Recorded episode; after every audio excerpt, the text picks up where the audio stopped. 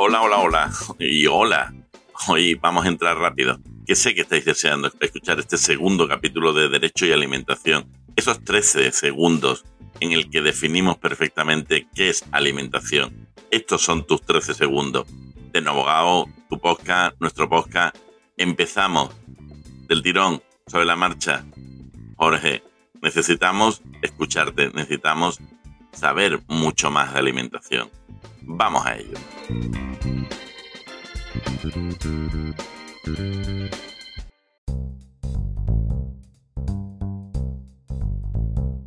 Jorge, ¿qué tal? ¿Te encuentras bien? ¿Estás cómodo? Muy a gusto, estas sillas son muy cómodas.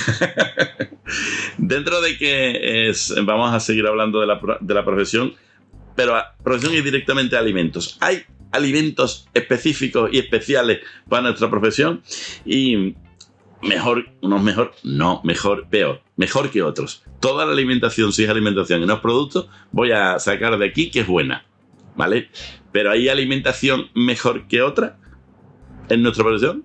Ya me hablas mucho de las nueces, me hablas mucho del aguacate, me hablas mucho, bien, aunque no hablas de la sandía, lo, pongo yo, lo pongo yo.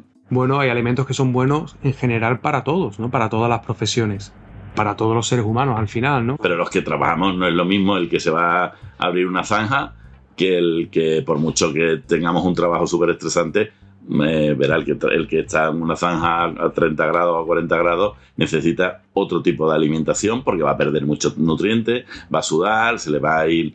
No es lo mismo que por muy mal que estemos, no es lo mismo estar sentado en el despacho eh, con el aire acondicionado encendido, no creo que necesitemos el mismo tipo de alimentación, ¿no? O me vas a corregir también eso. Venga, date, venga. Pues. Dime que sí, entonces ya. Sorpréndete, pero. Sí. Sí. no, yo no me sorprendí. Además, vosotros tampoco os debéis de sorprender. Vosotras tampoco os debéis de sorprender. Estamos hoy aprendiendo, aprendiendo alimentación, aprendiendo a vivir saludablemente. Qué maravilla de invitado tenemos hoy. Jorge, Sorpréndeme. Realmente, eh, tú lo has dicho antes, todos nos creemos muy especiales o muy únicos y nuestro cuerpo, para bien o para mal, yo creo que para bien, es común al de todo el mundo. vale. Mm, es verdad que hay personas que tienen un trabajo que es mucho más físico que otro, efectivamente. Hay personas que tienen un desgaste mayor que otro, evidentemente. ¿Y ahí no pierde más calorías? Claro, pierde más calorías. ¿Y las calorías no habrá que compensarlas de alguna manera? Claro, comiendo más cantidad. En proporción. Vale, vale en proporción. No me va, hoy no, no, puedo hablar del plato y de la distribución del plato, pero me encantaría, porque además, de hecho, no me va a dar tiempo. Te voy a decir ahora mismo en 18 segundos. Arranca el cronómetro. Mira.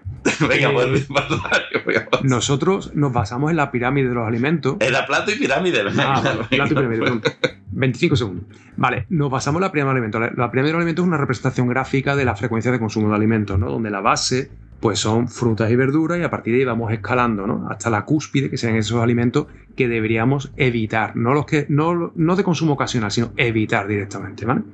Que son los productos. Bueno, pues esa pirámide la podemos reflejar en un plato y es la forma más mm, educativa que tenemos de ver un poco cómo deberíamos comer.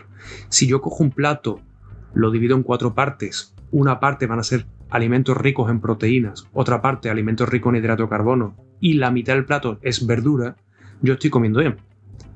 Si ya resulta que soy Pau Gasol y tengo un partido mañana con los Lakers, pues tendré que tomar un plato que para ti y para mí será como una paellera de grande, pero es que ese tipo mide dos metros no sé cuánto y tiene una mano muy grande. Bueno, pues tendrá que tomar más cantidad. Y si yo hablo de mi hijo que tiene 12 años y está todavía en la piscina, pues tendrá un plato más pequeñito, pero hablo de proporcionalidad. Es decir, que no hablamos de cantidad, hablamos de proporciones de alimento.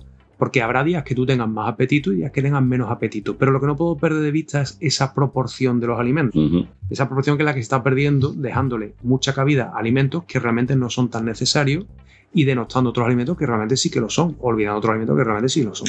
Como te he dicho antes, al principio soy un ignorante alimentario eh, em, y seguro que algunos de los oyentes también, o sea, no nos engañemos, em, y por eso estamos haciendo esto. Em, en ese plato me has hablado proteínas, me has hablado, pero dime el equivalente en algo que la gente entienda, porque me has dicho la tercera parte, verduras, ¿eh? pero no me has dicho qué compondría. Y como este no lo estamos haciendo en vídeo y eh, lo tenemos que visualizar, vamos a ponerle en cada uno de los elementos, eh, ejemplo, es un ejemplo, evidentemente no es para que se tome al pie de la letra, pero lo hemos dividido el plato y ¿qué tenemos dentro del Lo hemos plato? dividido en cuatro partes. Una primera parte, un cuarto de ese plato van a ser proteínas. ¿Qué son las proteínas? Proteínas son, hemos dicho que son esos ladrillos grandes Pero ahora, ¿qué son Claro. proteínas en en alimentos? alimentos. Ejemplos de alimentos que son ricos en proteínas. No podemos categorizar, es muy difícil decir que un alimento solo tiene proteína Claro. o solo tiene hidrato, pero normalmente los llamamos por, lo- por la parte que más tiene, ¿no? Hemos dicho antes, el alimento tiene agua, proteína, hidrato de carbono, lípidos, vitaminas y minerales, ¿no? Y fibra. Vale, pues nosotros vamos a decir, oye, pues el alimento destaca por Eso es. Vale. Pues alimentos que destacan en proteínas, pues son todos aquellos alimentos de origen animal, sea carne o pescado, o sus derivados. Es decir, el huevo viene de la gallina, la gallina es un animal, por tanto, proteína. La leche viene de la vaca, la vaca es un animal, por tanto, proteína. Es verdad que tiene un montón de grasa, es verdad que tiene un montón de hidrato de carbono también, pero vamos a decir que es proteína, ¿vale? Así lo simplificamos mucho. Sí, sí. Ujú. Y de las legumbres también podemos decir que son proteínas, además proteínas de muy buena calidad, porque son ricas en aminoácidos esenciales. ¿Qué son los aminoácidos? Los ladrillitos que a su vez forman el ladrillo grande que se llama proteína. Hay unos que son esenciales, que son los que tenemos que tomar con la dieta, y otros que no son esenciales, que los tomamos con los alimentos, cosa que mi cuerpo los produce. Y la arginina y la ci- lecitina que yo te decía antes no era Esenciales. esencial. Claro, son esenciales, pero si los combinamos correctamente con otros alimentos, los tenemos. Por ejemplo, los garbanzos tienen todos los aminoácidos esenciales que mi cuerpo necesita, por lo cual son una, una proteína de alto valor biológico, que es como se denomina. El arroz le, le echo. eh, Legumbres Le echo, le echo garbanzos. Eso es. Al arroz le echo garbanzos. Eso es. Entonces, ya tenemos una pata, que es la pata proteína. Hemos dicho que es carne, pescado o sus derivados Vale. y las legumbres. Vale. Ahora me falta otro, otra pata, que es otro cuarto del plato, que son los hidratos de carbono. ¿Cuáles son los principales representantes de hidrato de carbono? Pues tenemos la pasta, el arroz, la patata, la yuca, el boniato, el pan, serían fuente de hidrato de carbono, los cereales, básicamente, los tubérculos. Vale. ¿Qué ocurre con las legumbres? Las legumbres también se meten en el campo de los hidratos de carbono, porque las legumbres son la bomba, son ¿Ah, maravillosas. Sí, sí, sí. Por tanto, cuando yo como legumbre, la mitad de mi plato, legumbre, la otra mitad, verdura. Y lo he hecho. Uno garbanzo con calabaza, hemos triunfado. Uno garbanzo con habichuela, triunfazo. O sea, la, la comida de las abuelas no era tan. O sea, A ver si la alimentación Sí, sí. es algo sencillo y lo estamos sí, Es día, que, ¿no? es que estoy, estoy-. Sí, sí. Muy, muy bueno. ¿Vale? Y la otra mitad del plato, verdura. Es verdad que las verduras donde destacan son en hidrato de carbono, pero bueno, nosotros, por darle mucha más eh, eh, preponderancia, por darle mucho más valor, vamos a hablar que las, le- que las verduras tienen que tener su espacio y es medio plato. Y ahora tú me vas a decir, vale, Jorge, pero es que yo soy de dos platos. Bueno, pues no pasa nada. Un plato que es la mitad pollo, me lo invento, con la otra mitad arroz, me lo invento, y otro plato al lado que es verduras. Así estoy comiendo bien.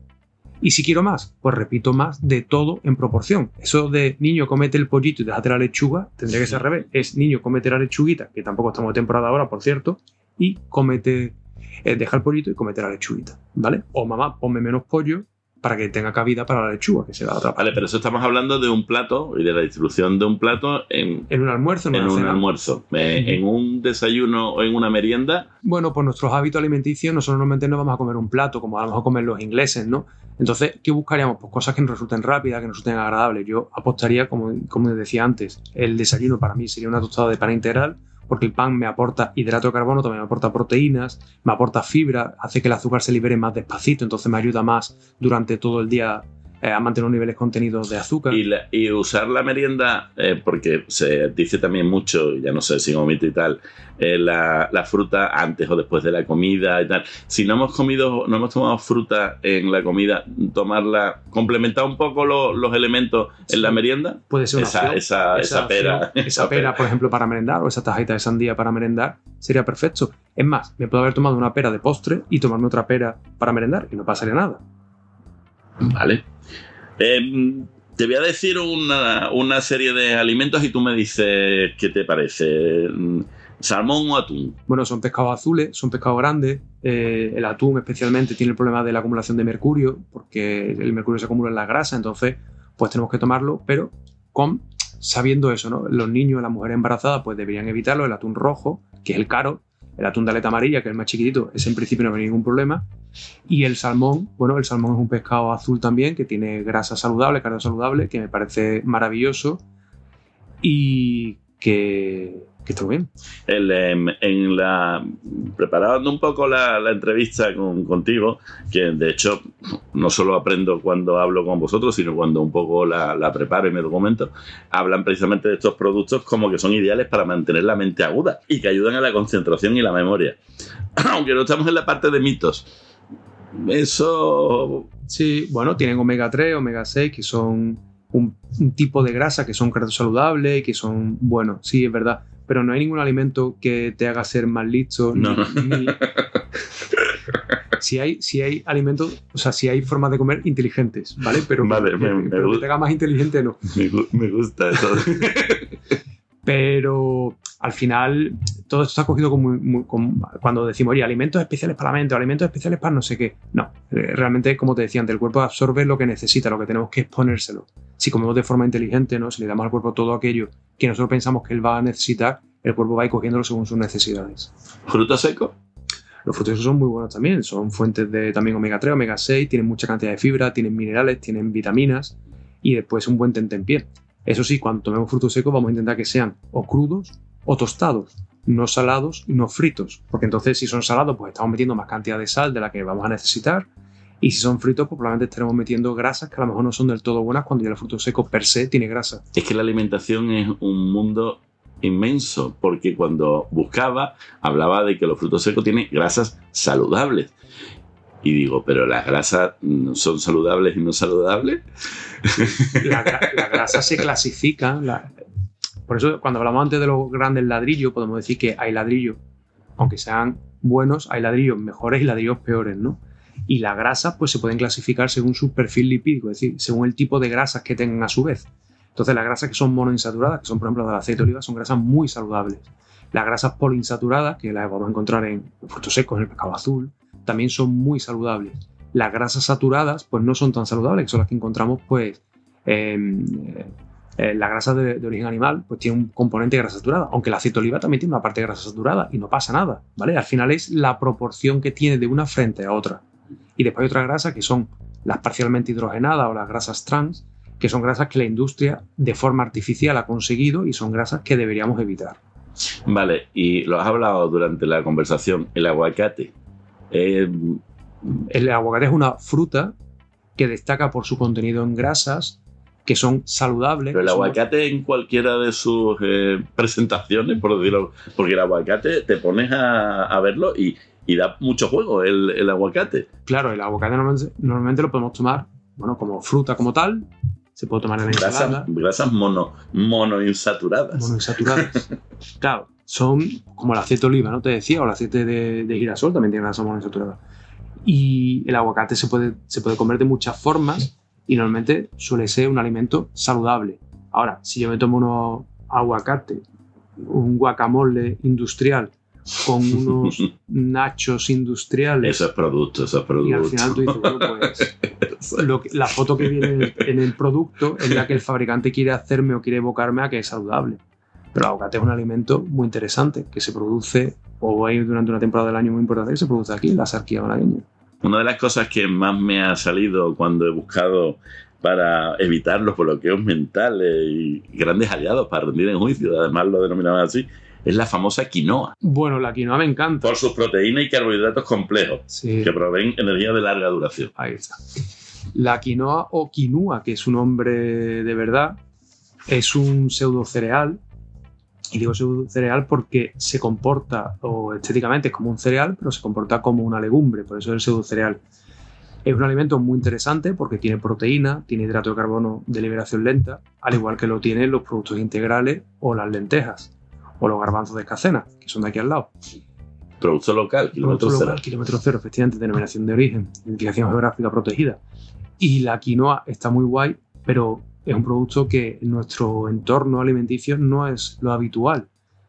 Entonces a mí eso me, genera cierta controversia, porque es verdad que es un alimento que es muy sano, también es verdad que tiene un coste muy elevado para comparar con otros alimentos que pueden ser equiparables, y todo esto puede generar también cierto equívoco, ¿no? Porque claro, si yo soy abogado y busco eso en internet, alimentos que me ayuden a solventar un juicio, y me aparece la quinoa, la valla de goji O la, o la chía, O que, la te, chía. que te voy a preguntar. Bueno, Claro. ya te estoy preguntando. o la chía, que son productos que son Normalmente no son de aquí. Es que yo he hecho esta búsqueda precisamente porque sería la búsqueda que haría un, un abogado. ¿Cuáles son los alimentos más saludables eh, para eh, tener más capacidad ante un juicio, para no perder? Y me salen estos, por eso te lo pregunto, ya que tengo la oportunidad de preguntártelo y que tú le contestes a nuestro oyente, imagínate. Pues sí, son alimentos maravillosos, pero también son maravillosos, como te decía antes, una ensalada de legumbres, por ejemplo, o un buen plato de arroz salteado, por ejemplo, también sería maravilloso porque me van a atribuir, me van a dar los mismos aportes nutricionales.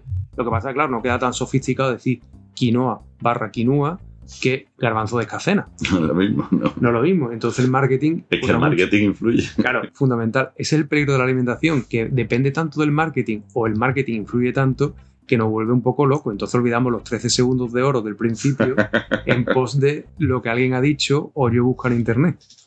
Es el problema. Vale. Todo esto también, y perdona que te corte un segundo, no, favor. genera, un, genera desde mi punto de vista un problema muy importante y es que cuando hablamos de alimentación saludable o pensamos en alimentación saludable, claro, empezamos con ese discurso de tengo que desayunar todos los días tostadas de aguacate, aunque no sea la temporada, tengo que tomar ensaladas de quinoa con bayas de goji y sésamo de no sé qué, tengo que tomar setas y sake o tengo que tomar esperma de pescado como el cocinero este famoso que hablábamos antes. Y claro, comer de forma saludable se hace muy difícil. Claro, con eso, con ese prisma se hace imposible. Imposible económicamente y imposible a nivel práctico. Entonces yo quiero la- volver a lo de antes, o sea, que es que nuestra alimentación podemos hacer una dieta mediterránea muy sencilla con producto local, productos de cercanía y con productos con un precio razonable. lo que decíamos antes, las abuelas, las abuelas Tienen mm, razón. tenían razón. La abuela. Eh, acabo con los dos últimos productos que me alimentos que me decía que me decía la búsqueda. Yogur griego y agua. Ya hemos hablado del agua bien, ahí eh, y el yogur griego. Bueno, el yogur griego El calcio y la vitamina B ayudan al funcionamiento neurológico óptimo, ideal para potenciar la capacidad de procesar información y argumentar. Date cuenta además lo que me dice. ¿no?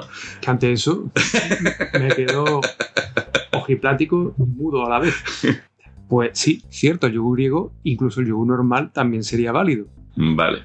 Cualquier yogur va a ser válido, porque todos los yogures, pues por definición, vienen de la leche, por lo tanto, pues O, o sea, tener un yogur en la, en la nevera y también en ese, en ese proceso de interrupción tomarse un yogur tampoco estaría. no, o sea, fruta, yogur, agua, yogur frutos frutos secos. ¿Por qué no? Yo puedo tener en el despacho un yogur con un frutito seco y me lo tomo eh, también, ¿no? Esto que hemos hablado son productos más o menos recomendables. Ahora expláyate. Di lo que no. Dime cuatro productos absolutamente no recomendables. eh, para un abogado en primer lugar, un abogado en primer lugar y luego cualquier persona. Porque al final estamos hablando de personas. Dime cuatro que la industria nos va a machacar, nos va a vetar el, el programa, pero dime cuatro que diga no, negativo. Y además no, voy a ser radical. Nada. Bueno, dime dos. Y tú- No, no. 4 y 40. Encanta esta parte del programa. Eh, no. Mira, alimentos que no sería, por ejemplo, la margarina. Margarina no, es una grasa hidrogenada. A la margarina, La ¿no? margarina no, bajo ningún concepto, ¿vale? Es- Mantequilla sí. la mantequilla sí y el aceite de oliva. O sea, si tengo que poner un ranking, te digo ya aceite de oliva, aguacate si te apetece y después mantequilla, pero margarina no. Ese sería el primero. El segundo serían todas estas bebidas energéticas que algunos de tus compañeros toman y muchos de nuestros adolescentes también toman.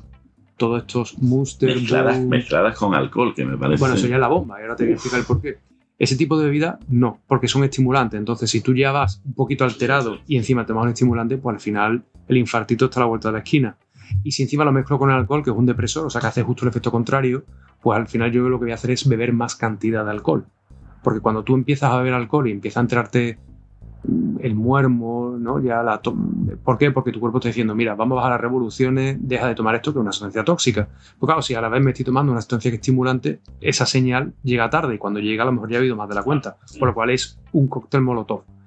¿Vale? Eh, y después toda esa comida, eh, todas esas galletas, todas estas galletas digestivas, todas estas galletas, es que yo me tomo estas galletitas, que tal, que cual, que pascual. No, fuera. Eso fuera porque son al final alimentos ultraprocesados, alimentos cargados de azúcar y que además estoy pagando el doble porque ponen la etiquetita que es digestive, rica en no sé cuantini. Si te la vas a tomar, tómate la normal y corriente que te va a hacer igual de mal. O sea, no igual, o sea, igual de mal. Igual de mal. No te va a hacer bien. Vale, y además nos está costando más dinero. Efectivamente, volvemos a lo del marketing. todo lo que venga envuelto en paquete color negro, tú dices, uy, esto es más caro y seguramente sea igual de malo que el que viene envuelto en papel eh, azul, que es el de los niños. El packaging en alimentación también eh, tiene... Sí. El en alimentación es brutal. Antes de sacar cualquier alimento, nosotros hemos colaborado en sacar productos. Hemos sí, eh, luego, vamos a llegar a la web porque hay determinadas cosas que hacéis que son geniales. Pero sigue siendo el packaging. El packaging es, fascinante. O sea, el packaging, tú piensas, piensa un producto que venga en color negro, el cartón sea negro, negro con letras doradas o plateadas. ¿Qué estás pensando? Un producto gourmet, ¿no? Sí, sí. Voy a pagar más. Etiqueta negra. Es lo que te estaba diciendo, si voy con traje y súper trajeado, soy bueno y caro. Claro. Bueno, soy bueno, lo de caro ya veremos. Pero, pero la imagen es la que te... Claro, si viene en color rosa... Rosa. O una cinta métrica por metida por algún lado, eso va a ser un producto para mujeres. Para mujeres, Y además tiene un formatito que es tamaño iPad. No sé por qué, pero tiene tamaño iPad. Debe ser porque cabe dentro de un bolso. Si aparecen personajes de Disney, evidentemente es para niños, aunque sea el agua. Botellitas de agua, Disney, para niños. Si aparecen llamaradas, aparecen letras así muy grafiteras y tal, producto para adolescentes. El marketing en la alimentación, si no, cuando llegues a casa, tira al suelo todos los productos que tengas por casa y vas a ver cómo empieza a definirse por colores, pero claramente, ¿eh? por colores y tamaños. Em, me, has hablado precisamente del producto para mujer y me es inevitable. Me, ha venido a la, cabeza una pregunta que además me surgió cuando estaba con la charla en, el colegio, que supongo que tú lo viste, más allá de los que había, más allá de los que había en el, en el canal de YouTube, que hay mucho, y de hecho, además es un vídeo que se está, se está viendo muchísimo. Había más mujeres que hombres no, no entro en, Bueno, sí voy a entrar en el por qué. ¿Las mujeres se preocupan más de la alimentación que los hombres? Eh, no sé si esto es eh, políticamente correcto o incorrecto, no lo sé, pero es una duda que tengo. Eh, ¿Había muchas más mujeres? ¿Por qué? Y además hay productos específicos para mujeres, alimenticios o alimentarios. ¿Por qué? Si tiene una explicación, que igual no. No, te sabría dar una explicación, la pero, pero lo hay. Lo hay, evidentemente lo hay. O sea, Tal vez porque, bueno, sin ir más lejos. ¿Pero se preocupa más de su alimentación, de su salud? En mi gremio, por ejemplo, el gremio de dietistas nutricionistas, hay más mujeres que hombres. En el gremio de los farmacéuticos hay más mujeres que hombres. ¿Vale? Yo no sé en el gremio de la abogacía si está ahí al 50%, no sé, no te sé. Abogados sí, eh, jueces, juezas no, hay más juezas ya. Pues Quien decide son más las mujeres. Pues en el tema de la alimentación no sé si es porque tradicionalmente la mujer ha estado más metida dentro de casa, no sé si es porque la mujer tiene esa percepción de, cuidarnos quizás más. De cuidarnos y cuidarse. De cuidarnos y cuidarse, evidentemente. No sé si es porque la mujer es madre y entonces eso le genera también ciertas inquietudes para, el, para cuidar a su progenie. No, no sabría decirte, pero es verdad que la mujer eh, normalmente se preocupa más de la alimentación. Lo que no quita que haya hombres que también se preocupan, evidentemente, y que también hay productos específicos para hombres. ¿Vale? ¿Qué ocurre? Que los productos específicos para hombres suelen ser productos de gimnasio. Esos que te ponen el, Pero la entonces, abdominal. Vale, entonces uno se preocupa de la estética y otro de la salud. Bueno, aunque no necesariamente el gimnasio, y, no quiero que se me malentienda. O sea, la estética puede ir perfectamente ligada a la salud y uno puede hacer deporte, obviamente por salud. Eh, estamos hablando de lo que estamos hablando. El producto, el complemento alimenticio, el complemento para lo que naturalmente no sale que salga, yo creo Vale, me voy a meter en un par de charcos. Venga. Así que estás deseando. si es que no mata charcos. A ver, vivimos en una sociedad que es una sociedad. Eh, que sí, que sí. Muy, eh, muy exigente con, con la mujer, especialmente. Queremos que la mujer sea ama de casa maravillosa, que tenga un tipazo, que sea una profesional envidiable, que nos cuide y que se cuide. Entonces tenemos un arquetipo de mujer y tenemos un hombre que puede ser fofisano, que es una palabra que detesto. ¿Fofisano? Sí, fofisano. ¿Qué quiere decir fofisano? Fofisano quiere decir un tío que pasa olímpicamente de cuidarse, que tiene su barriga, pero está socialmente aceptado. ¿Vale? Sin embargo, la mujer tiene que estar... Socialmente aceptado, aunque él no se debería de aceptar así. Efectivamente, socialmente aceptado, aunque no se debería ver así, porque su salud es la que está en juego. Eh, la mujer tiene que ir con tacones, tiene que estar sufriendo, el hombre puede ir con zapato plano, la chaqueta, que eso va con todo, y una corbata más o menos graciosa, según como yo sea, y vámonos que nos vamos. Y la mujer tiene que ir de punta en blanco. Es decir, exigimos mucho a la mujer. En esa exigencia también va su aspecto físico. Y el aspecto físico va relacionado en muchas ocasiones también con el tipo de alimentación que llevemos. Por lo tanto, empezamos a entrar en un camino en el que el nivel de exigencia, el nivel de exigencia nutricional para con la mujer es muy, es muy alto por eso empiezan a haber muchos productos productos dietéticos, productos para cuidar tu línea, malentendidos, evidentemente, productos para cuidarte, productos para parecer más joven, productos para, para, para, para. Y van enfocados a un público femenino que tiene esa especial sensibilidad porque la sociedad la está obligando a llevar ese camino, que es un camino que desde mi punto de vista es erróneo. Deberíamos cuidarnos no por los demás, sino por nosotros mismos. está claro. ¿Vale? El caso del hombre es diferente. El hombre puede aparecer tomándose una hamburguesaca, tomándose la cerveza y fíjate qué macho es, ¿no? O sea, fíjate, pero la mujer es más débil, parece más débil, ¿no? Tiene ese, ese, ese rol, entonces tiene que cuidarse más. Tú ves la publicidad de, eh, de alimentos y cuando son productos para mujeres son, pues, te cuida, es tu momentito privado, pecaminoso, tu oncita de chocolate, pero cuidadito porque como tiene mucha fibra, este chocolate además te ayuda y mejora el baño. Y el caso del hombre es coche grande, casa grande, eh, alimento grande y al lado una chica a la que yo tenga que proteger. No sé, vivimos en esa sociedad que es un poco... Pero no, pero no está cambiando, Jorge, no, no está yendo... Afortunadamente está no. Afortunadamente no está yendo ya más hombre a cuidar su nutrición, a cuidar una dieta. Y bueno, no quiero entrar en dietas porque si no, sí que eh, acabamos pasado mañana. Pero no está cambiando afortunadamente eso y no en determinados tipos de hombres. Yo creo que en general el hombre se está preocupando un poco más de sí mismo eh, y preocupándose de su salud. Eh, ¿es, ¿es, así? ¿Es una percepción mía o tú lo ves? No, la sociedad en general está cambiando, afortunadamente. Afortunadamente. Y todos estamos empezando a pensar que el alimento va más allá del peso, sino que el alimento me cuida. Mira, cuando yo empecé a trabajar, a mí me llaman por teléfono y, Jorge, necesito dieta, tengo que perder peso. Sí, pero tal cual, ¿eh? O sea, que no había, no había tal. Y tú ahora, yo ahora pregunto, oye, ¿por qué vienes a verme? ¿Por qué vienes a ver a un nutricionista? Y dice, porque quiero cuidarme, quiero mejorar mi alimentación. O sea, el discurso ya está cambiando. Ya estamos dándonos cuenta que una buena alimentación o sea, tiene ahora ya el discurso está cambiando. El discurso está empezando a cambiar. O sea, la percepción que uno tiene eh, de, de, su mal cuidado ya se está empezando a dar uno cuenta. Se está dando uno cuenta que ya no es solo el aspecto estético, no solamente es el peso como tal, que el peso en sí mismo no es ni bueno ni malo, es una consecuencia de una serie de factores, sino ya empezamos a darnos cuenta que cuidar mi alimentación tiene beneficio y es algo que nosotros en consulta ponemos en valor. O sea, nosotros el tema de pesarnos, el tema de calorías, como tú preguntabas antes, es algo que lo dejamos a un segundo plano. El paciente que nosotros no lo pesamos. Y si lo peso, ignoro el peso, no me importa. Porque yo pongo en valor otra serie de cosas. Porque si solo voy al peso, pues usted de comer y va a perder peso. Pero ese no es el camino. No me estoy alimentando, no me estoy nutriendo, no estoy disfrutando, no estoy teniendo una buena relación con la alimentación. Mi parte emocional con el alimento, volvemos a lo de antes, premio y castigo. Y eso es lo que tenemos que tratar de huir. Entonces, ese, esa forma de entender la alimentación, esa forma de entender el cuidado, está empezando afortunadamente a cambiar. Y la mujer abrió brecha y el hombre afortunadamente empezamos a seguir. Afortunadamente. Lo veis desde el punto de vista de, del negocio y luego hablaremos. O sea, no es algo que simplemente esté en, el, en, en el ambiente, sino que se, se, hace, hace que se vaya a, a, ver a un profesional. O sea, no es solo, no, yo me preocupo y tal igual. No, no. Activamente vas a ver a alguien, no, no se queda solo en un discurso vacío, sino que uno se da cuenta, percibe que está mal y quiere ayuda. Sí. Gente que está bien y dice, oye, quiero hablar con un profesional para que me oriente un poco, para ver si lo que estoy haciendo efectivamente está bien. Eh, sí, Jorge, necesito hablar contigo para hablar de alimentación. Bueno, vamos a reírnos un rato, espero, no lo sé, ya veremos. Te voy a hablar de mitos. Mitos y medias verdades. Algunos que he encontrado por ahí, seguro que tú me vas a contar otros. Algunos me han sorprendido y no sé ni siquiera si eso es un mito o se lo ha inventado el amigo Google cuando lo estaba buscando. Dice. Eh, obviamente no, pero ¿es cierto que el brócoli te puede hacer más inteligente? Hombre, sí. ¿Tiene, algún, ¿Tiene alguna explicación? No sé si te he estudiado oposiciones con un brócoli al lado. No, el brócoli es verdad que es una, es una verdura que tiene muchísimo calcio, tiene muchísima vitamina C. De hecho, de las verduras que más vitamina C tiene fibra cascoporro, o sea, tiene muchísima cantidad de fibra y es un alimento muy versátil, se puede comer de muchas formas.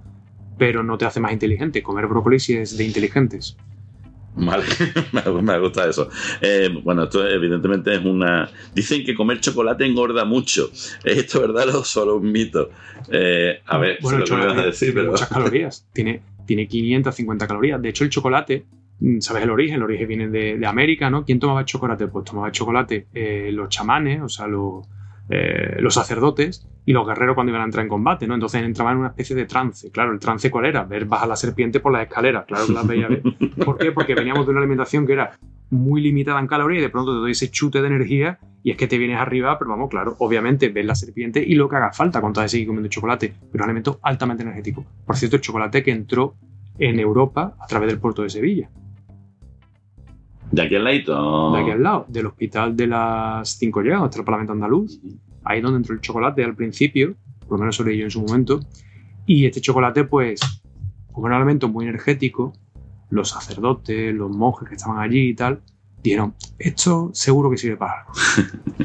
y entonces a las feligresas, a sus confesionadas o confesadas, les invitaba a un poquito de chocolate. Y entonces eso hacía que cada vez vinieran más. Era como una forma de, mm, esto es interesante, atraer público. me, acuerdo de, me acuerdo de la pregunta que te la hicieron en la charla y tal, fue precisamente una mujer y hablaba precisamente de, ah, el chocolate negro mejor que el chocolate... A, a, chocolate negro, chocolate blanco mejor.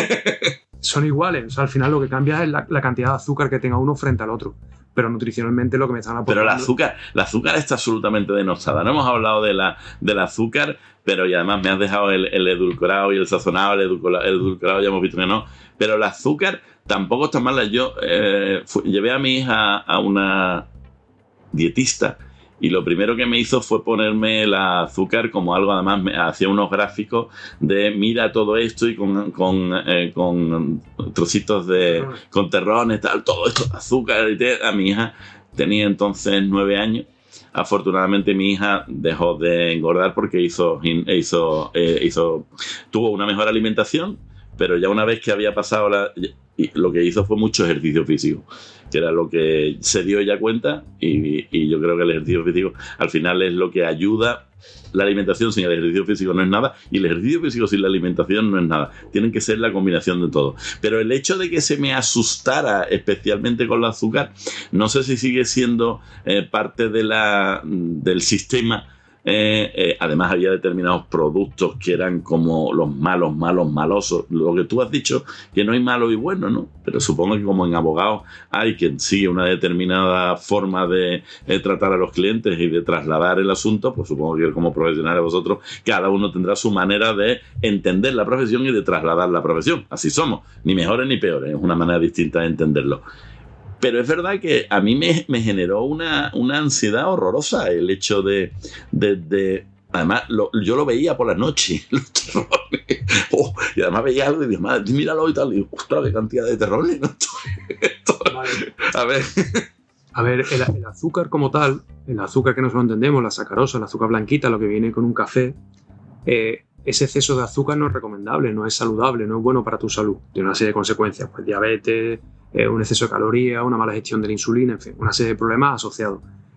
Pero el problema cuál es? El problema es que todos los alimentos ultraprocesados o todos los productos, todo eso que está escondido detrás de un código de barra de muchos colores, pues normalmente llevan mucha cantidad de azúcar. ¿Por qué? Porque la industria utiliza el azúcar porque sabe que a nuestro cerebro le gusta el azúcar. Por lo tanto, para que tú te enganches a ese producto, para que sigas consumiéndolo, pues le voy a echar mucha cantidad de azúcar. Para que sigas consumiendo. Para que sigas consumiendo. Entonces, al final, no es el azúcar per se, que sí, sino es el tipo de producto que estás consumiendo el que al final no te beneficia, porque detrás de ese azúcar, que ya hemos dicho que no es buena, pues también habrá una serie de grasas saturadas que tampoco lo son, un exceso de sal que tampoco lo es. Entonces, ¿hay que demonizar el azúcar? El exceso de azúcar sí, pero hay que demonizar dónde se usa ese exceso de azúcar, que son en esos productos. Y efectivamente, la OMS recomienda que como máximo tomemos 25 gramos de azúcar al día, como máximo que eso visualmente, para que los que nos escuchan lo vean. Como... 3-4 sobres de azúcar de los que se ponen con un café. Eso durante todo el día y contando que muchos alimentos llevan, llevan, azúcar. Una lata de refresco de cola que empiece por co y termine con cola, pues tiene 37 eh, gramos de azúcar. Hay bebidas energéticas de estas que toman nuestros adolescentes de medio litro, ¿no? que parecen pilas de petaca, pues que tienen 80 gramos de azúcar. 80 gramos, de, azúcar. gramos de azúcar. Hay pizzas congeladas que se pueden ir perfectamente a 20-25 gramos de azúcar. Hay zumitos infantiles de estos de 200 mililitros que le damos a nuestros hijos con una alegría brutal que tienen 23 gramos de azúcar. Claro, ese es el peligro. Pero vuelvo a decirte lo de antes, si yo tengo una alimentación saludable y un día me tomo una bebida de estas o me tomo un zumito de estos, ¿pasa algo? No, no pasa nada. ¿Hay que volverse loco? No, no hay que volverse loco, hay que contar terrones de azúcar, no hay, que contarlo. Ahora, si yo solo como ese tipo de producto, o el zumito, después la latita, después la pisita, después la no sé cuánto, pues ahí sí que tengo un problema pero es el estilo de alimentación, volvemos a lo de antes, o sea, no es tanto un producto determinado, sino el estilo de alimentación que yo tengo. Y el azúcar está imbuida de todas esas malas decisiones alimentarias porque está en- escondida en todos esos alimentos que no son saludables. Por eso lo que al final tienes que acabar trasladando es que lo que tienes que tener es una alimentación de esa de los 13 segundos, ¿eh? de la manera que sea llegar a eso, sabiendo qué es lo que hay que quitar y qué es lo que hay que poner o qué es lo que hay Lo que potenciar, Lo que hay que que hay que potenciar, tratar de evitar. Vale, em, ¿la avena quita el estrés?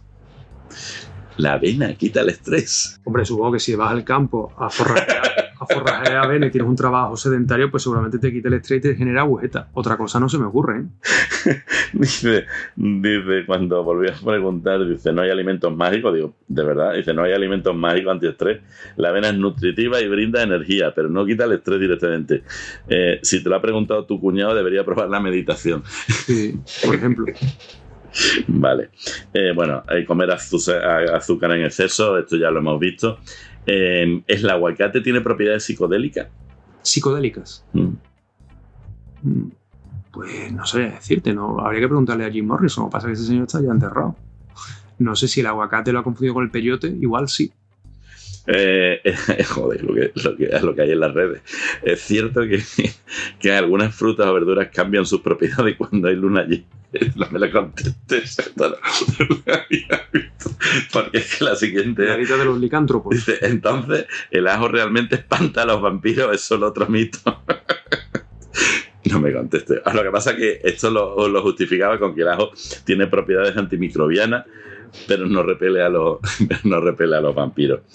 Eh, ah, esto sí, esto es importante. Esto sabía yo que tenía que llegar. Comer camarones da mucha energía masculina. Uf, eso es un temita, ¿eh? El tema de la alimentación, alimentos afrodisíacos. Ay, ay, ay, ay, que yo quería llegar. Pues no, no hay alimentos que sean afrodisíacos, ni las fresas con nata. ¿La sandía? Eh, La sandía. de- si a ti te pone la sandía, eso ya es otro tema. No, pero lo digo por, en realidad por el agua que tiene. Por lo, yo, yo la sandía. Eh, no, A ti te, A mí- a ti te funciona, ¿no? Vale, pues ya está, pues entonces no se hable más. No, mira, alimentos afrodisíacos no hay. O sea, ni, ni el cuerno de rinoceronte, ni la aleta de tiburón, ni los mejillones, ni las ostras, ni las fresas con nata son afrodisíacos, ¿vale? Eh, es cierto que lo único afrodisíaco es que el alimento a ti te guste y que lo estés tomando en compañía de alguien que, que te seduzca. O sea, yo creo que obvia- más que obviamente. más que afrodisíaco es con quién comes y cómo estoy comiendo el alimento con esa persona. Ahí donde está el poder afrodisíaco. Ya el resto, bueno, pues son cosas mitológicas, ¿no? De todas maneras, sí podríamos diferenciar entre afrodisíaco y energía, o sea, quiero decir, masculina, que pueden ser cosas distintas. Una cosa es que, te, el- es que lo que te estés comiendo te dé cierta eh, vitalidad. vitalidad. Y otra cosa es que además lo que estés comiendo te genere una, una situación, como tú dices, que es más el entorno, la emoción y tal, afrodisíaco. Es que creo que son cosas distintas. Sí, lo que pasa es que cantidad de camarones me tengo que tomar yo para que eso realmente me aporte un- una energía como para yo después... Bueno, en cualquier caso, no hay alimentos que, no hay alimentos que sean que científicamente esté No, demostrado que... No hay ningún alimento, no, todo parte de la, de la cultura y de la forma, ¿no? Hay alimentos que tienen eh, forma de falo, bueno, pues se han atribuido tal, o alimentos que nos pueden recordar ciertas partes femeninas, pues parece que tal. De hecho, se ha utilizado en la mitología también, ¿no? Y hay cuadros, el nacimiento de... eh, el nacimiento de la primavera, ¿no? Que, de Botticelli, ¿no? Que sale, eh, sale de, una, de una especie de ostra gigante y tal, pues nos está dando el- el- eh, la pista de que de esa ostra sale la vida y que la vida tal. Bueno, pues ahí podemos encontrar ciertas cosas culturales y tal, pero bueno, pero no nada más lejos. No, no voy a seguir por este camino de los mitos porque me- me- ya las había leído en su momento, pero me están pareciendo que si esto es. eh, y, y lo digo ahora con cierta tristeza, ¿vale? Porque si esto es lo que se puede llegar a leer eh, en la red de redes, es triste, porque hay quien se preocupa por su salud y va a buscar a un profesional, pero hay quien no se preocupa por la salud y simplemente se cree lo que lee lo que lee en algún sitio. Te hablaba yo antes al principio de referentes, de referencias, de a quién realmente, el, el equivalente cuando vienen a nosotros con una, con una búsqueda de Google de que su, el resultado de su asunto ha sido con una búsqueda de Google, los, los años de carrera, la experiencia y tal. No, pero él ha encontrado, además ha encontrado su, su solución, ¿no? eh, eso debe de dar miedo desde el punto de vista profesional. Pero insisto, al final, y, salvando la diferencia, al final nuestra profesión, más allá de la privación de libertad, que es, es, muy fuerte, más allá del económico, al final es una cuestión económica. Pero tú te dedicas a la salud, te dedicas a la alimentación. Entonces a mí me parece muchísimo más preocupante, muchísimo más preocupante, porque al fin y al cabo viene con la consulta de Google y tú ya le orientas. Pero hay mucha gente que no va a ver a un nutricionista en su vida, que no va a ver a un dietista en su vida y está permanentemente maleducándose, comiendo lo que es, pero no solo él, sino su familia, sus hijos, y de hecho lo va concatenando. Él en su familia se come de esta manera, comen esto, y si nadie le dice lo contrario, lo va a seguir haciendo permanentemente. Es más, si buscan Google, Google, sí, bueno, era yo, buscan Google, y encuentra estas barbaridades, ostras, lo tenéis complicado a veces para enderezar. Bueno, supongo que si llega se endereza, pero todos los que no llegan, ostras, la alimentación me parece un tema importantísimo, Jorge, porque todo al final depende de tu vida, de tu salud. ¿Qué ocurre con la alimentación? En la alimentación todos tenemos una opinión. Si hay un cuñadismo maravilloso, creo que es todos tenemos un entrenador en, en, nuestro interior de fútbol, un seleccionado nacional y un nutricionista. O sea, eso es así. Yo no sé si también todos tenemos un abogado, pero sí, sí, sí. también, ¿no? El, en, el, en, la, en, la, en, la, escalera, en el quinto, el del quinto. También, ¿no? vale, pues en alimentación, todos, todos tenemos opinión. Y me parece muy interesante que todos opinemos sobre alimentación. Pero una cosa es opinar y otra es sentar cátedra. La cátedra la sientan los científicos, la ciencia, ni siquiera el profesional. Porque yo, todo lo que yo puedo argumentar, no lo argumento por mí, lo argumento porque detrás hay un respaldo científico que así lo avala. Que eso no quiere decir que mañana ese argumentario cambie, porque afortunadamente la ciencia evoluciona. Si no, pues seguiríamos todavía pensando que la Tierra es plana, ¿no? Entonces, gracias a la ciencia, pues vamos cambiando nuestra forma de pensar y nuestro discurso científico. En la alimentación el problema que tenemos es que ese discurso muchas veces queda anclado en supersticiones, queda anclado en algo y además, como la alimentación es algo que es muy atractivo, porque te decía antes, es un acto cotidiano, o sea, la alimentación no solo me alimenta, sino también me nutre, también me relaciona, también me posiciona, también es muy atractivo. Una receta en, la tele siempre llama la atención, una receta por Instagram siempre mola, ¿no? Una foto de lo que estoy comiendo, de lo que voy a comer, siempre seduce, casi más que cualquier otra cosa. Y además algo muy básico, nosotros estamos en este mundo para dos cosas, para procrear y para alimentarnos. Si no alimentarnos, podemos procrear y la, la especie no continúa. Entonces es algo que, que forma parte de nuestro ADN cómo nos relacionamos con el alimento. Todo eso está muy, muy interiorizado. De tal manera que cualquiera puede pontificar sobre alimentación. Y tenemos todas las redes sociales, todos los Instagram, todos los TikTokers, todos los YouTubers. Es curioso que un influencer sea los foodies, o sea, quiero decir, o sea, es curiosísimo lo que tú estás diciendo, o sea, que la alimentación llega a que haya un determinado eh, tipo de influencer que es de alimentación, de comida, de... Sí, claro, son foodies que tú puedas decir, oye, desde el punto de vista hedónico, desde mi bagaje cultural, pues yo creo que esta ensaladilla o este plato de no sé qué es mejor que el otro. Es lícito y, me parece maravilloso porque yo tengo una cultura gastronómica que tú no tienes y entonces pues yo te doy un argumento. Perfecto. Pero eso es la parte hedónica, la parte cultural de la comida. Yo puedo decir, oye, pues estos son los mejores macarrones del mundo, los mejores camarones. Bueno, pues lo digo yo porque tengo... Ya está pero que yo diga que estos son los más sanos o los menos sanos, ahí es donde ya empezamos a, tener un conflicto de intereses. Y muchas veces esos foodies o esa, esos influencers pues mezclan la parte hedónica, que es lícita, con la parte saludable, que igual ya no y ahí es donde están metiendo la pata. Claro, ya no tenemos un argumentario científico y después en la alimentación hay mucho conflicto de intereses. ¿Qué quiere decir esto? Mucha gente que tiene intereses creados ¿Por qué? Porque a mí me interesa hablar bien de este producto, porque me patrocina, porque me paga, porque tal. Y entonces todo eso genera mucho ruido que es aprovechado por la industria para seguir marcándonos todos los goles que necesita. Y es que alejarnos de los 13 segundos de oro de, que hemos hablado al principio para meternos en si tú quieres comer sano, tienes que comer quinoa. Si quieres comer sano, tienes que comer quinoa. Y en mi restaurante, si quieres comer sano, tienes que comer quinoa y de la forma que lo hace este influencer. Y es cuando al final nos alejamos de un patrón de dieta mediterránea o de una dieta sencilla de kilómetro cero, de andar por casa, y nos metemos en tierras farragosas, que son las que nos complican a todos y los que hacen que digamos, es que comer sano es muy difícil, claro, es difícil, es imposible comiendo así. Bueno, pero no es, eh, no es, no es tan difícil. O sea, yo decir, lo único, además siguiendo pequeños pasos, yo creo que es muy fácil. Muy sencillo. Muy hacían nuestras abuelas, que no tenían TikTok. no me quiero ir eh, sin dejarte hablar de tu libro, porque me parece, me parece un libraco, de verdad. Eh, he estado viendo la, la, página web, he estado viendo un poco y mezcla yo creo que lo mejor de muchos mundos, ¿no? Porque mezcla dietista, nutricionista, fisioterapeuta, cocinero, psicóloga, eh, no sé si me entrenador personal creo. ¿De dónde surge esta idea, Jorge? Porque mm, creo que es la idea, la idea asociada a la alimentación, a la alimentación saludable, a la vida eh, saludable. Eh, creo que además no te dejas ningún, ningún elemento fuera de, la, habitación saludable. ¿De dónde surge? Pues la habitación saludable surge cuando yo termino la carrera y empiezo a, trabajar. Los 18 años pasando consulta y entonces empecé como una consulta de nutrición, como se hacía consulta de nutrición hace 18 años y me di cuenta que hacía falta meter la parte emocional, la parte psicólogo. Entonces metí psicólogo. Y después me surgió la oportunidad de meter también cocina dentro de mi espacio. Yo soy muy cocinilla, me gusta cocinar y además yo entiendo que la alimentación si no es mediante recetas, mediante cocina, es muy difícil. La teoría está muy bien, pero hay que llevarlo a la práctica. Y a cada uno hay que darle su práctica, que es la cocina, el uso de la orilla pre, el uso de tal. Y entonces metí también cocina. Después en esta película se, se unió Carlos, que es mi socio, y aparece ya lo que es el concepto de habitación saludable. Entonces tenemos un espacio en Granada, tenemos un espacio en Tomares, tenemos dos espacios en Sevilla, tenemos cuatro centros donde tratamos de transmitir la filosofía de disfrutar con nuestro trabajo, disfrutar de la alimentación saludable, disfrutar de la cocina.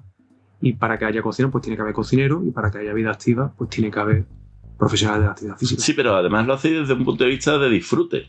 Eh, eh, no, no, sé si, no sé si llegaríamos hasta el punto que a mí me gusta de, reírnos, de pasarlo bien, pero creo que estáis en, ese entorno de los, los, talleres de cocina, la formación con los niños. El, eh, quiero decir que vais un paso más allá de no solo hablar de alimentación, sino hablar de ese paso más de hacerlo útil, saludable y creo que, y creo que realmente, em, verás, em, leyendo cosas que hacéis, creo que a la gente le entra mucho más, no por el castigo beneficio, sino por, no, no, y además que te lo vas a pasar bien. Es que no tienes que cocinar, de hecho tengo una receta, la iba a intentar, la iba a intentar, además no lo puedo decir porque le he dicho, le he dicho en mi casa que tienen una receta para el, para el fin de semana que viene, que luego te la contaré fuera de micro porque me van a escuchar y tal, pero es la segunda o tercera que tenéis eh, y son negras, eh, que me parece súper original,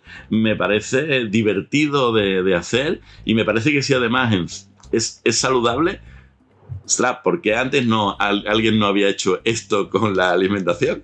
Bueno, porque yo vengo del mundo de como, del mundo de la farmacia ¿vale? Soy, mi primera carrera es farmacia y entonces la farmacia es una carrera muy seria y, así debe serlo. Y el Los abogados también, ¿eh? Y el profesional farmacéutico. Pero, pero, vamos a desmontar mitos. Claro, ahí donde voy, o sea, ahí donde voy. Yo, quiero decir, la salud siempre es un tema muy serio, y es cierto, debe serlo, ¿no? Sin duda. Pero que sea serio no quiere decir que no pueda llegar a ser divertido, ¿no? Y yo me tomo la vida con mucha filosofía o intento ser, como decía antes, bastante vitalista y entonces entiendo que la diversión tiene que estar en todo lo que hago, porque si no, al final es un aburrimiento y cierro el chiringuito y me voy a mi casa y me pongo a llorar. Y como además la alimentación es algo que hacemos todos los días y algo que, que es disfrutona, joder, pues yo quiero disfrutar de lo que como, ¿no? Y que, si yo disfruto de lo que como, quiero que la gente que está en mi entorno disfrute de lo que coma. Y si quiero que la, mis pacientes, la gente que viene a vernos, disfrute pues tendremos que darle herramientas para que disfruten, ¿no? Cuando tú llegas a un centro de habitación saludable, lo primero que te encuentras es una cocina.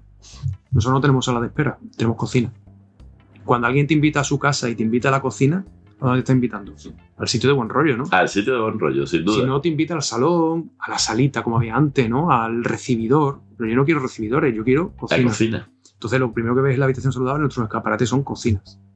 ¿Por qué? Porque transmitimos eso. Nosotros trabajamos cuando no estamos dentro del despacho, estamos sentados en la cocina trabajando haciendo lo que tenemos que estar en la cocina donde se desarrolla la vida, en cualquier casa, donde realmente se desarrolla.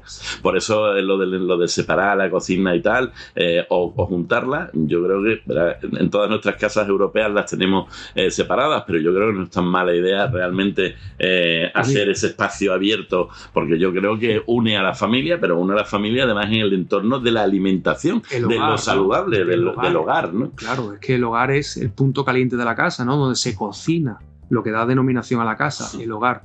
Por eso nosotros la habitación saludable pensamos que ese hogar es el que tiene que ser el corazón de nuestros espacios. Y eso es lo que tratamos de transmitir en todo lo que hacemos, todas nuestras comunicaciones, la forma de trabajar, la forma en la que nos vestimos, la forma en la que nos comunicamos. Pero viendo, eh, por eso como veo un poco el recetario, porque yo creo que el cocinero, el cocinero y la alimentación es que siempre uno tiene la, la mentalidad de que la cocina saludable es aburrida que la cocina saludable es, es triste y además que ni siquiera visualmente te atrae, ¿no? Tiene que tener todo verduras y tal, toda esta, todo este refugio mental que hemos tenido durante años y años. ¿no? Castigo. Castigo, ¿no? son tristes. Y cuando tú eh, le das una vuelta por allí y te das cuenta y dices que no, que no, que no, pero si además fíjate esto y ya te diré cuando, cuando salga, pero tiene una pintaza buenísimo. Pero es que yo creo que darle ese chip de cambiar el chip, mm, yo creo que... Es fundamental. Es fundamental darle esa vuelta y entender que, como decía antes, la, cocina, la alimentación es divertimento. A ver, nuestro cerebro siempre va a buscar aquello que le estimule. Somos así. Entonces, a mí me puede estimular un producto con un packaging muy bonito, con unos colores muy llamativos, que apele a mis sentimientos, o me puede estimular una triste hoja de lechuga encima de un plato eh, blanco con dos escamitas de sal.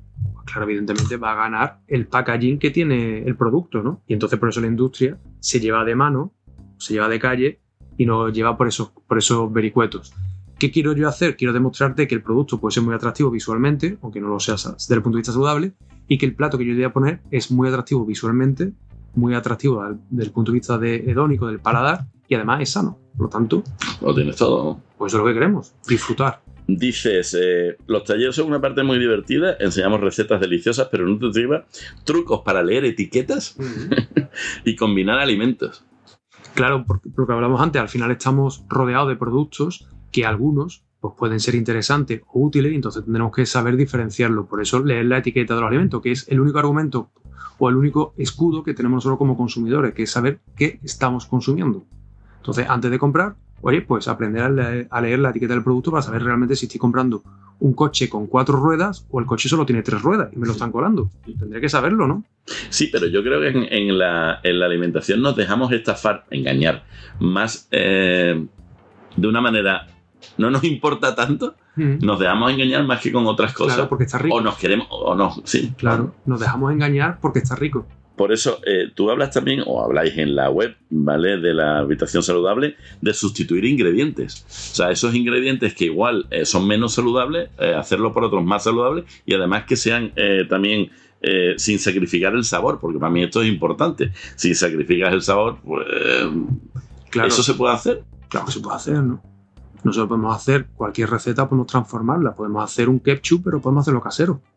Podemos hacer una salsa agridulce, pero podemos hacerla casero podemos hacer unos rollos de primavera, pero podemos hacerlo casero. Y además que lo bueno que tenemos hoy día es que tenemos alimentos de todo tipo en cualquier supermercado. Todos tenemos herramientas para cocinar en casa maravillosas.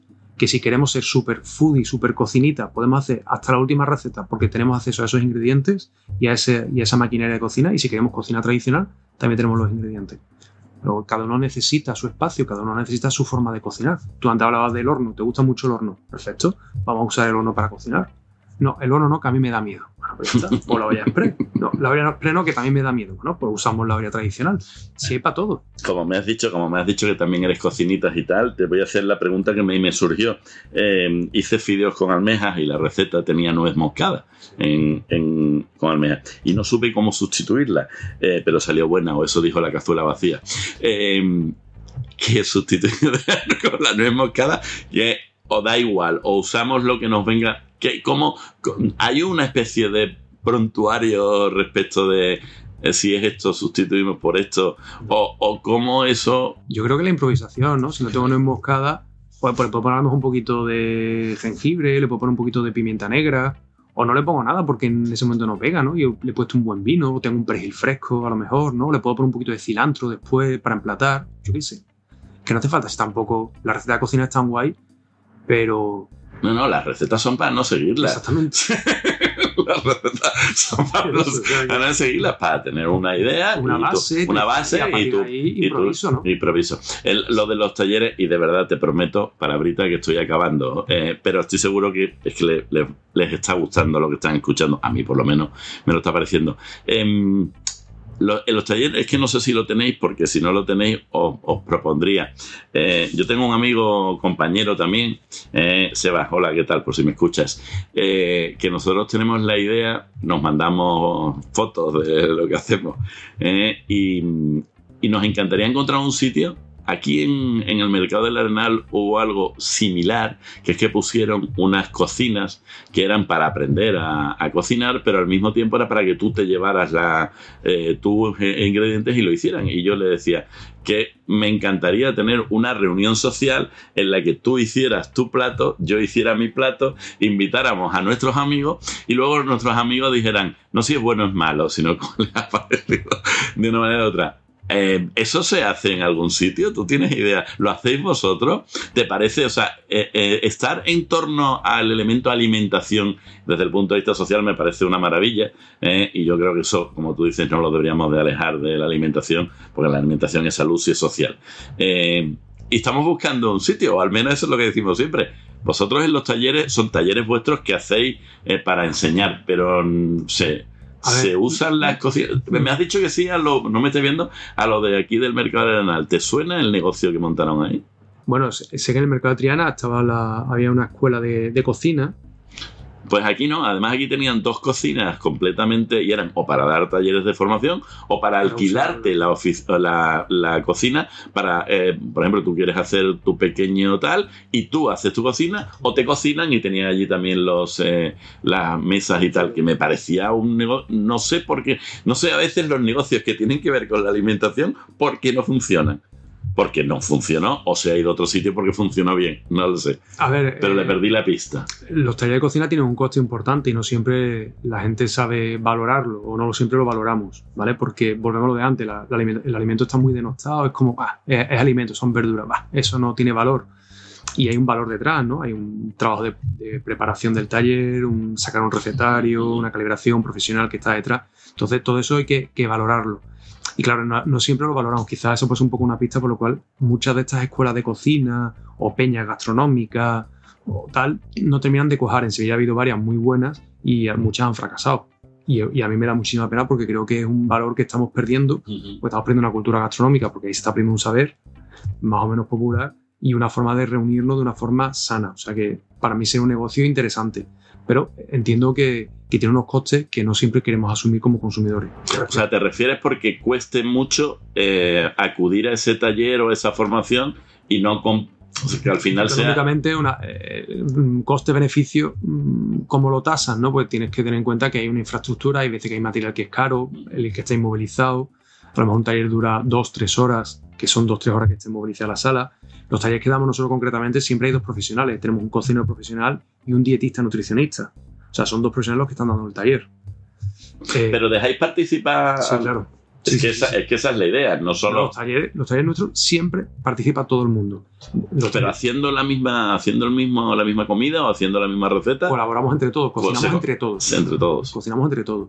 También depende del tipo de taller que sea. Puede ser que estemos todos haciendo la misma receta a la vez, por ejemplo, un taller de sushi o un taller de pasta fresca, todos aprendemos a hacerlo a la vez, cada uno tiene su puesto y va trabajando. Y a lo mejor otro tipo de talleres, pues lo que hacemos es ayudar. Oye, pues estuve preparándome esto, el otro, el- aquel que está más tímido en la esquinita que habla poco, ayúdame a hacer esto, ¿sabes? Y hacemos que se, se establezca una dinámica. Pero no podemos olvidar el punto de vista de la habitación saludable. Nosotros somos centros sanitarios y como tal estamos autorizados por sanidad y dentro de nuestro espacio sanitario tenemos una zona que no lo es, que es la cocina.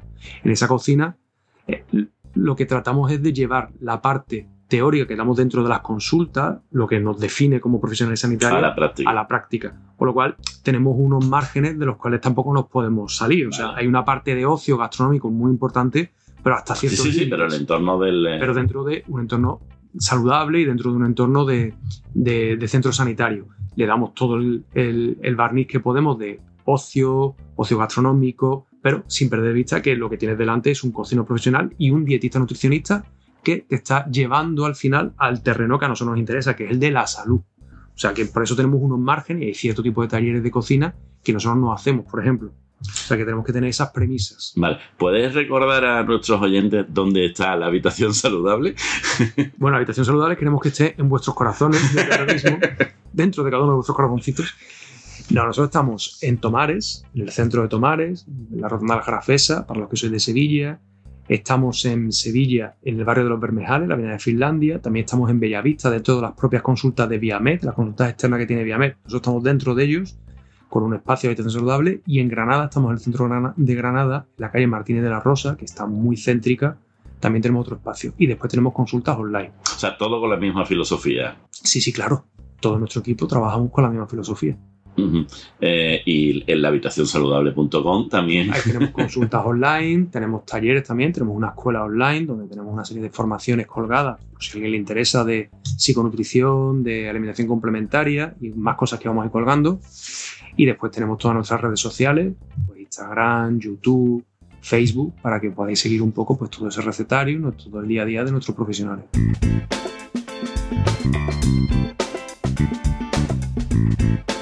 Jorge, eh, ha sido de verdad un placer eh, escucharte. Eh, ha sido un placer tenerte aquí, darte las gracias otra vez por haber dedicado este tiempo, bueno, este tiempo a mí y a los que están al otro lado del, micrófono con sus podcast, con, escuchando y con sus auriculares, que seguro que van a querer más, porque yo me he quedado con mucho para preguntarte. Te digo, tengo las preguntas que le hago a todo el mundo, pero ya de verdad no quiero, no quiero cogerte más tiempo. Pero sí me gustaría darte la oportunidad, como si fueras un, un reo. Eh, tienes la última palabra. Eh, ¿Qué te gustaría decir para acabar de- del podcast o de realmente sobre alimentación, sobre nutrición, sobre... Di, lo que te dé la gana. Para empezar mi alegato final, quiero darle las gracias a su señoría por, por haberme escuchado y invitado aquí. Vale, que me he estado muy a gusto, la verdad es que, y bueno, y además tiene unas instalaciones que son envidiables, o sea que te doy, te doy las gracias por, por acordarte de mí y por tu paciencia para agendarme, o sea que muchísimas gracias. Gracias a tus oyentes si, si llegan hasta el final de, de esto. Y como último, Van a llegar hasta el final. y como última Si no, cosa- varias veces. lo varias veces, a cachito, a cachito. Cachito. Y al final lo último es que, bueno, que disfrutéis de la alimentación, que, comáis sano y que sigáis la regla de los 13 segundos de oro, ¿no? Que yo creo que eran sencillos, ¿no? Abusar de las verduras y de las frutas, reducir el consumo de carne, aumentar las legumbres y comer en familia y cocinar. Tener inquietud por la cocina, que yo creo que no hay cosa más bonita. Bueno, pues eh, lo dicho. Alimentación, salud, vida. Eh, gracias a. Y aquí acabo un podcast más de Eterno Abogado. Os recuerdo que este podcast es mío, pero sobre todo es tuyo. Si tenéis alguna consulta que hacerme, consultas arroba. Y no se olvide, en este caso, de verdad no se olvide visitar la habitacionsaludable.com. Os va a hacer un antes y un después en vuestra salud. Y qué más importante hoy en día que la salud. Aquí me tenéis para lo que queráis. Un abrazo y hasta el siguiente. Adiós.